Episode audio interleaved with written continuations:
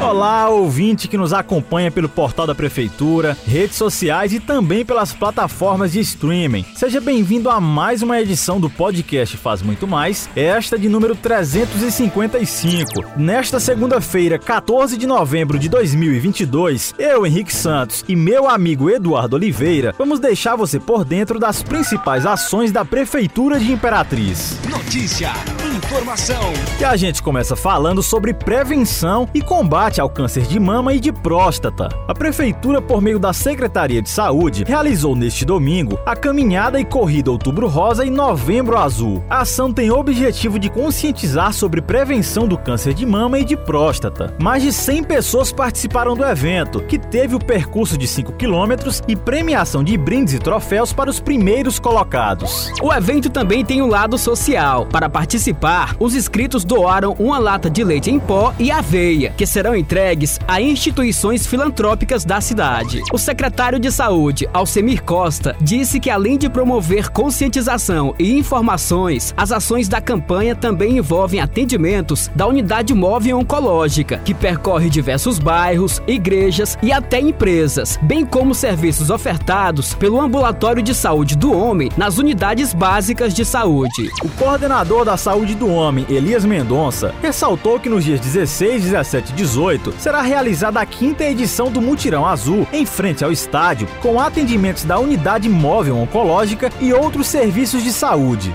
E no sábado, dia 19, será realizada a partida de futebol no estádio Frei Epifânio. E olha, outra ação da prefeitura, em parceria com a empresa Suzano, beneficia idosos do Lar São Francisco e Lar Renascer, através da iniciativa da Secretaria de Desenvolvimento Social e da Secretaria de Governo. As duas instituições receberam alimentos e cestas básicas. Foram entregues 27 cestas básicas para o Lar Renascer, com itens como abóbora, couve, folhas de cuchá, abobrinha, mangas, refrigerantes e polpas. Todos os alimentos são oriundos do Banco de Alimentos mantido pela Secretaria de Agricultura. Já o Lar São Francisco recebeu 25 cestas básicas da parceria entre Sedes e Suzano. As ações sociais realizadas pelas sedes ou demais órgãos da prefeitura são realizadas constantemente por meio dos projetos já desenvolvidos pelas secretarias municipais ou organizadas e mantidas por outras instituições, filantrópicas ou não. E a gente encerra esse episódio falando sobre trânsito. Agentes da CETRAN reforçam o trabalho de patrulhamento viário 24 horas com ações que fiscalizam motociclistas que usam descargas livres, que emitem sons acima do permitido pelo Código de Trânsito Brasileiro. O supervisor de trânsito, Raimundo Santos, disse que, semanalmente, motociclistas são autuados durante a operação de fiscalização, que atua em pontos estratégicos da cidade e se somam às ações da Operação Trânsito Seguro, lançada no começo do mês pela Secretaria de Trânsito. Raimundo ressaltou que o intuito das operações é inibir vários tipos de crimes,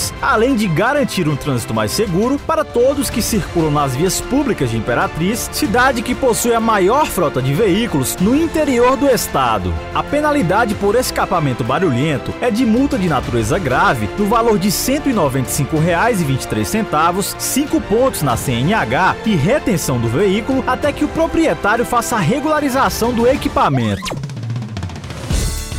E a gente fica por aqui, retornando amanhã com mais informações das ações da sua prefeitura. Esse e outros episódios você pode acessar no portal imperatriz.ma.gov.br barra podcast, redes sociais e principais plataformas de streaming.